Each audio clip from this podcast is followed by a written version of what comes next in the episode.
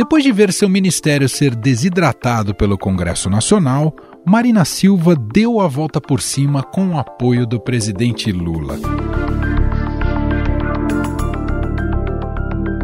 Há dez dias, a pasta perdeu, entre outras atribuições, a ANA, a Agência Nacional de Águas, que regulamenta e fiscaliza os recursos hídricos do país. A Câmara dos Deputados ainda retirou do Ministério o controle do cadastro ambiental rural, usado para registrar e monitorar as propriedades rurais do país e combater o desmatamento. Os parlamentares tiraram da pasta do meio ambiente o poder de gestão sobre o cadastro ambiental rural, que ajuda no controle do desmatamento, e também a Agência Nacional de Águas. E retiraram do Ministério dos Povos Indígenas a função de justamente demarcar terras indígenas. Medida gerou uma crise entre Marina Silva e a base do governo, que apoiou esse enxugamento da pasta a ministra não poupou críticas. Porque nesse momento não basta a credibilidade do presidente Lula, não basta a ministra de Meio Ambiente. Eles vão olhar para o arcabouço legal. Tudo bem, Lula, você está dizendo que vai fazer isso e vai fazer aquilo, mas a sua lei não permite. As estruturas foram mudadas. A estrutura do seu governo não é essa que você ganhou as eleições. É a estrutura do governo que perdeu. E isso vai fechar todas as nossas portas.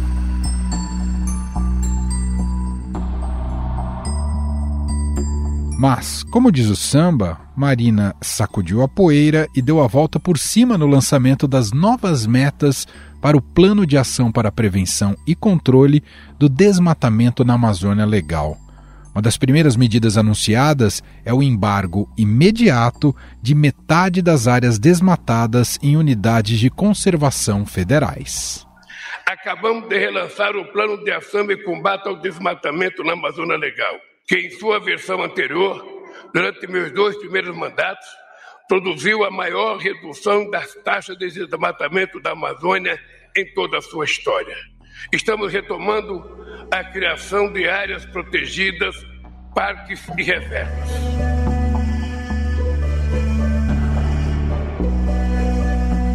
A identificação dessas áreas será feita por meio do sistema PRODES, do Instituto Nacional de Pesquisas Espaciais, que é o órgão oficial de monitoramento do desmatamento via satélites no Brasil. Dentre outros destaques, estão o desenvolvimento de sistemas de rastreabilidade dos produtos agropecuários e minerais da Amazônia, com o objetivo de coibir as práticas ilegais. Estamos combatendo o desmatamento ilegal em todos os biomas brasileiros e o presidente Lula acaba de aprovar o plano que, em seus dois primeiros mandatos, produziu a maior redução nas taxas de desmatamento na Amazônia na história do Brasil.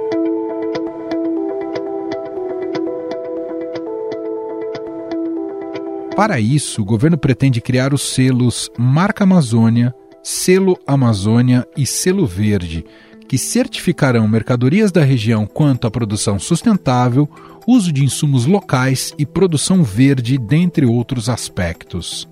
Aliás, essa é uma exigência da União Europeia para se fechar um acordo econômico com o Mercosul. Na semana passada, a Federação Brasileira de Bancos anunciou que não vai oferecer crédito a frigoríficos que comprarem gados de áreas desmatadas. Agora, então, para financiar créditos para a cadeia de carne bovina, os bancos vão solicitar aos seus clientes, ou seja, os donos de frigoríficos da Amazônia Legal e Maranhão, a implementação de um sistema de rastreabilidade.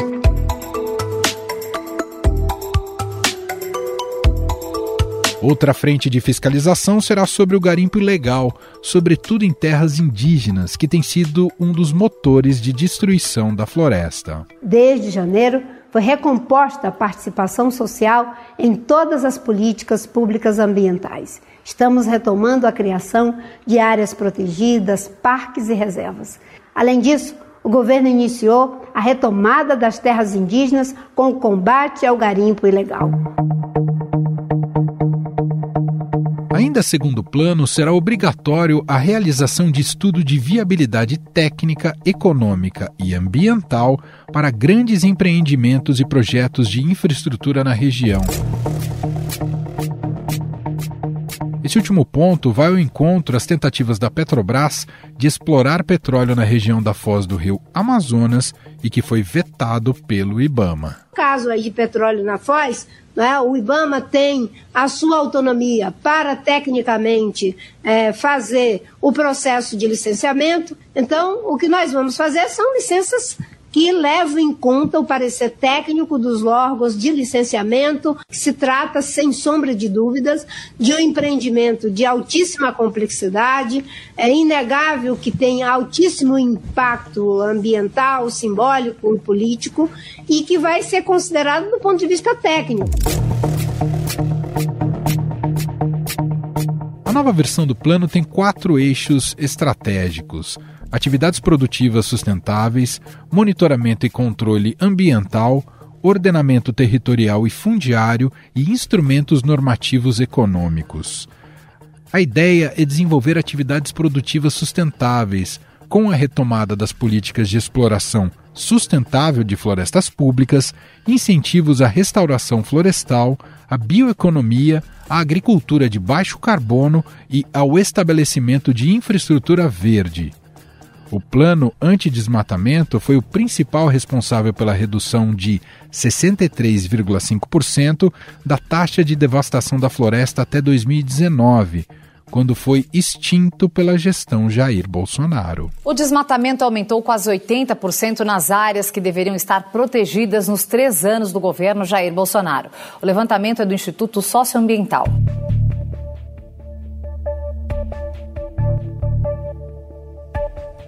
Criado em 2004 na outra passagem da ministra Marina Silva pela pasta, o objetivo é reduzir de forma contínua o desmatamento na região até 2030. Afinal, esse plano aumenta os ruídos entre o governo e o agronegócio? Zerar o desmatamento até 2030 é uma meta factível? Sobre estes temas, nós vamos conversar com o ambientalista e deputado constituinte Fábio Feldman.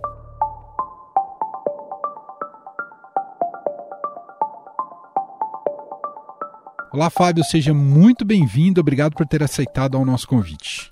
Eu que agradeço essa oportunidade de conversar com vocês sobre a Amazônia, inclusive eu estou nesse momento no Pará, em Belém.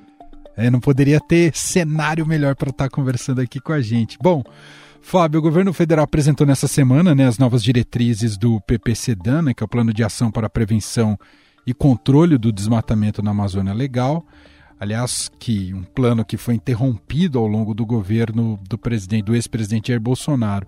Queria começar te perguntando eh, se essa nova versão apresentada nessa semana está no rumo certo. Qual é a sua primeira avaliação?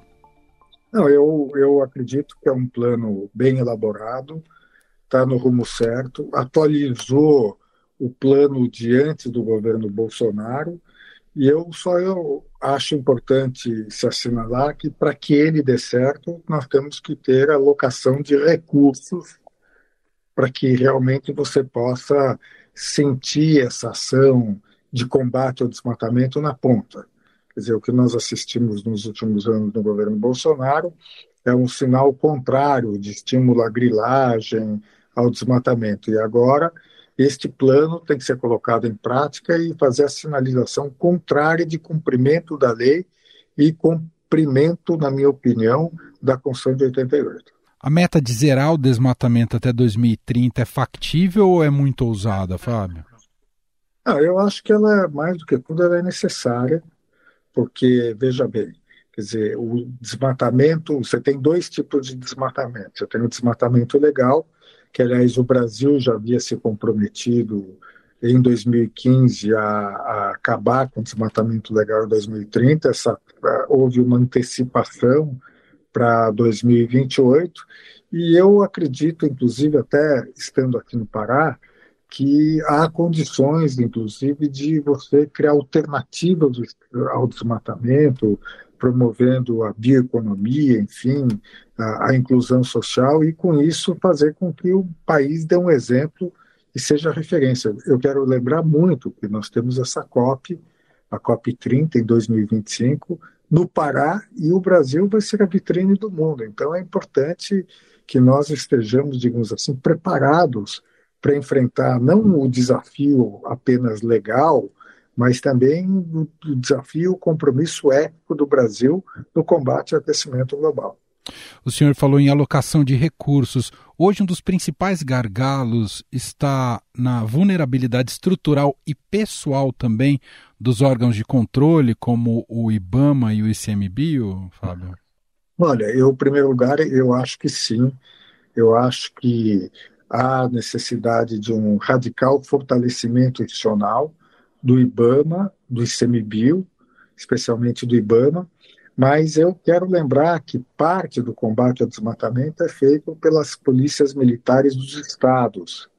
E eu falo isso, eu estou no Pará, que é o estado com maior taxa de desmatamento histórica nesses últimos anos.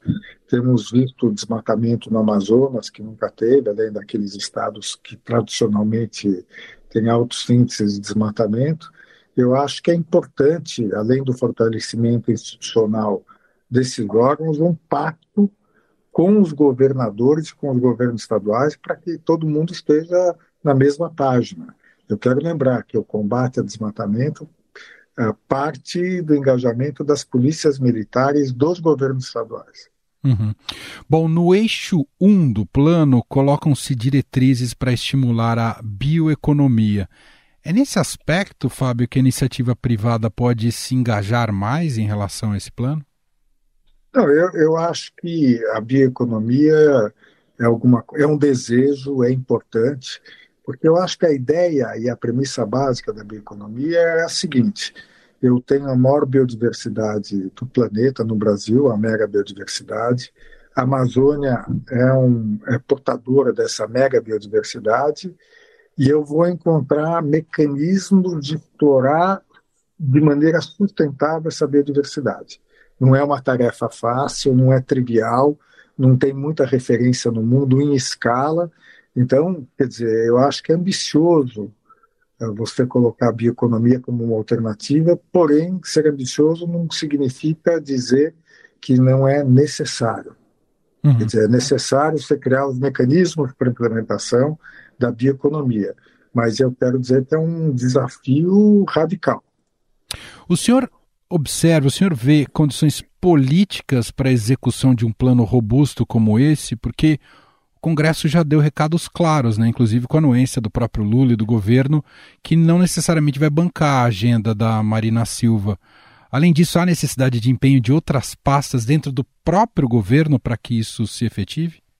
Olha, eu acho que, primeiro, uma observação. Acho que o papel da ministra Marina Silva é muito importante mas eu acho que o anseio de bioeconomia vai muito além da ministra Marina Silva. Já existe aí um, um esforço da sociedade civil, um engajamento de parte do setor empresarial mais cosmopolita em relação a isso, que nós não podemos esquecer que o desmatamento da Amazônia milita muito contra a reputação do país, e essa reputação do país abalada, ela se reflete inclusive nos negócios, quer dizer, se reflete especificamente na exportação de commodities do Brasil, especialmente para a União Europeia, para os europeus.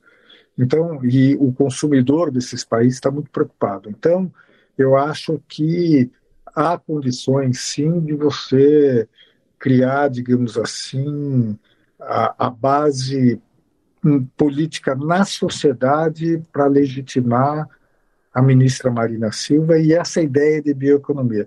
Eu só queria fazer uma observação. Claro. Dizer, se eu olhar do outro lado, quer dizer, a quem interessa a grilagem, a exploração ilegal uh, de minérios, o garimpo, o desmatamento, que não o crime organizado. Quer dizer, hoje há uma sinonimia entre crime organizado, grilagem, desmatamento, atividades, de garim, atividades ilegais de garimpo. Então, Quer dizer, eu acho que tem que haver um esforço de ganhar a sociedade, aliás, eu acho que já está, de certa maneira, conosco. E no caso do governo, quer dizer, eu acho que criar estratégias para diminuir áreas de atrito como tem ocorrido. Quer dizer, eu acho que o governo está tendo muita dificuldade não só na área ambiental, e acho que o governo, quer dizer, tem toda a condição de defender essa ideia. Foi, foi uma ideia que foi legitimada na campanha eleitoral, e eu acho que o Congresso Nacional, eh, se for bem trabalhado, poderá estar do nosso lado, como já teve no passado. Uhum. Até te pergunto isso sobre condições políticas, porque a gente observa um Congresso com sua bancada ruralista muito organizada, além de ampla. Essa bancada é muito organizada, é, com muitos trabalhos uh, e que faz um lobby muito eficiente uh, ali no Congresso Nacional, né, setores que interessados nessa área, o que não significa que eles sejam os vilões, mas a gente percebe um descompasso em relação à bancada ambientalista. Né? Então, quanto a esse descompasso de representação da sociedade para esses temas tão urgentes, Fábio? Olha, eu acho primeiro que a política se faz com conversa, com muita conversa. E eu acredito muito que tenha muita, que haja um espaço de convergência grande com o agro. Eu não acho que necessariamente o agro é contra incorporar a dimensão de sustentabilidade. Acho que, de certa maneira, a médio prazo, o agro depende disso. Vamos colocar claramente a questão uh, da soja, quer dizer, as atividades agrícolas brasileiras dependem do, de, do, do, período de uma estabilidade de chuva. E o aquecimento global compromete essa, esse regime que nós chamamos natural de chuvas, e a chamada terceira safra depende de chuva. Então tem um convencimento, tem uma conversa que nem sempre a gente conseguiu fazer por problemas de parte a parte. Eu não acho que a responsabilidade é do ambientalismo ou do agro. E acho que, para o Brasil, para a sociedade brasileira, tem muito espaço de convergência. E em relação à bancada, eu quero dizer o seguinte: nenhum deputado está lá sem voto. E acho que talvez aonde o ambientalismo tenha pecado nesses últimos anos, na minha opinião, que fui deputado eleito pelo Sim. por bandeiras ambientalistas, é você, na verdade, convencer o eleitor da importância dos nossos temas na escolha eleitoral. Quer dizer, acho que esse é um desafio para nós, é grande, mas eu acho que nós já superamos esse desafio bem no passado e não vejo por que uh, não superá-lo novamente. Então, acho que tem que ter muita conversa e, no caso do agro, mostrar que o aquecimento global, que é, em relação ao qual o desmatamento tem uma enorme contribuição, ele tem um impacto muito negativo, muito negativo na sociedade brasileira, em desastres naturais, mas para continuidade de muitas atividades, tais como elas são praticadas hoje, a agricultura é delas. O senhor comentou das polícias militares, né? A gente vem observando que além da questão ambiental em si, há também fatores agravantes na região amazônica pela maior presença do crime organizado em várias frentes. O senhor citou grilagem, mas a gente pode falar também do tráfico, né, que está muito presente ali na região. O quanto isso é um entrave hoje, um desafio para o Estado brasileiro, Fábio? Não, eu acho que esse é o grande desafio do Estado brasileiro. Quer dizer, durante muitos anos, houve uma interpretação equivocada de que nós, ambientalistas, militávamos contra a soberania brasileira. Quer dizer, hoje o maior desafio e a maior ameaça à soberania brasileira é o crime organizado. Quer dizer, o crime organizado que atua nas barbas do Estado brasileiro, quer dizer, com, na minha opinião, com muito atrevimento e com muita impunidade, então, eu acho que esse desafio em relação ao crime organizado é um desafio da sociedade, em primeiro lugar, do Estado brasileiro, e queria fazer um comentário com você, não só na Amazônia. Uhum. Por exemplo, aqui na região metropolitana de São Paulo, na cidade de São Paulo, o PCC tem um papel muito, muito grande na supressão da Mata Atlântica. Então, eu diria para você que o, o crime organizado é uma ameaça ao a soberania brasileira e a própria democracia. Perfeito. Para a gente fechar, Fábio, eu queria te ouvir como o Brasil, pensando que esse plano poderá ser, com participação da sociedade civil, né, com muitas sugestões e de entidades ligadas ao tema, esse plano apresentado, ele bem executado, como é que o Brasil pode se beneficiar disso a médio e longo prazo? Bom, primeiro eu acho que tem uma questão do restabelecimento do Estado de Direito. Eu falo, eu faço questão de preliminarmente colocar isso. Esse desmatamento que nós estamos assistindo é ilegal. Ele é ilegal porque ele descumpre o Código Florestal de maneira geral. Dois, a Constituição brasileira determina que a Amazônia é patrimônio nacional. Ou seja, isso está no texto desde 88. Então, quer dizer, está colocado. Uh, depois, quer dizer, essa questão que você está abrindo mão, dilapidando um patrimônio nacional que é de todos os brasileiros, mas não só da gente, é dos brasileiros de hoje, das futuras gerações de brasileiros. Então, eu acho isso. E do ponto de vista prático, eu acho que o Brasil pode claramente virar o jogo. Quer dizer, o Brasil hoje no mundo é muito mal visto em função do desmatamento da Amazônia. Acho que o Brasil pode se tornar a grande referência de sustentabilidade, mas para isso começa no combate ao desmatamento e a redução efetiva do desmatamento na Amazônia e nos outros biomas brasileiros, inclusive o Cerrado. Perfeito. Só uma última pergunta, aproveitando que o senhor foi deputado constituinte, queria um pouco abusar da sua memória e que o senhor nos contasse aqui como é que era discutir isso lá em 1988, se já tinha um diagnóstico das dificuldades que o Brasil enfrentava nessa área, né? E se vocês já projetavam um, um cenário como o que a gente vive hoje, deputado? Olha, eu primeiro acho que a Constituição brasileira, primeiro, eu sempre digo que eu acho que a Constituinte foi generosa. Eu falo que ela foi generosa porque todos os deputados, todos os deputados e senadores tinham a noção de que o legado, ou seja, a Constituição, seria importante para ajudar o país a ser um país justo, um país próspero. Então, o ambiente, eu faço questão de ressaltar, é, foi um ambiente de generosidade que gerou o capítulo do meio ambiente, o capítulo dos índios que reconheceu, as questões que não estavam na agenda brasileira como do consumidor, enfim.